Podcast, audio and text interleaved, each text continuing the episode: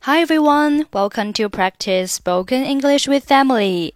欢迎收听和 Emily 一起练口语，我是 Emily。Okay, today's sentence is I'm sympathetic over your situation. I am sympathetic over your situation. I'm sympathetic over your situation. Sympathetic, S Y M P A T H E T I C，形容词，表示同情的。Situation, S I T U A T I O N，名词，表示情形、处境。I am sympathetic over your situation，意思就是我很同情你的处境。 外面天已经黑了，你不回家吗？It's dark outside. Won't you go home? 我今晚恐怕得加班了。I'm afraid I have to work overtime tonight.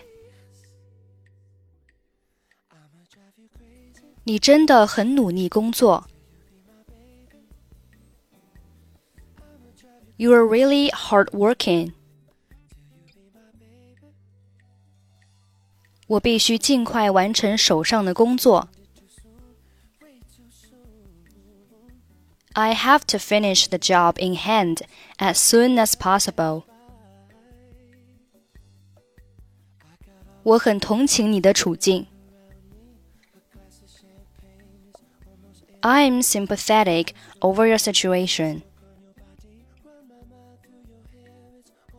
另外，我两天后还要出差呢。In addition, I am going on a business trip in two days. 你不是两天前才出差回来的吗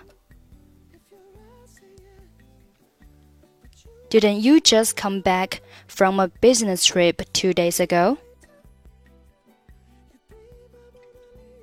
是啊，不过下星期一我得去拜访几位重要的客户。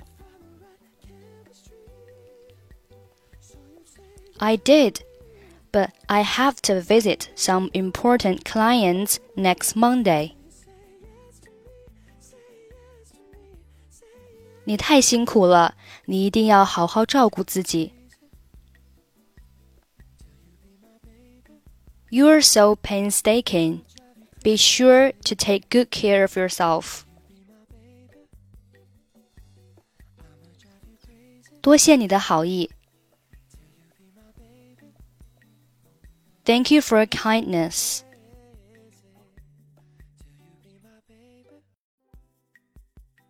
It's dark outside. Won't you go home? I'm afraid I have to work overtime tonight. You're really hardworking. I have to finish the job in hand as soon as possible. I'm sympathetic over your situation.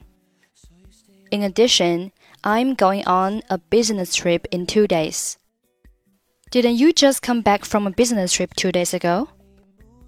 I did but I have to visit some important clients next Monday. You're so painstaking. Be sure to take good care of yourself. Thank you for your kindness. Okay, that's it for today. 获取更多地道美语发音秘籍，欢迎关注微信公众号“英语主播 Emily”。I'm Emily. I'll see you next time. Bye bye.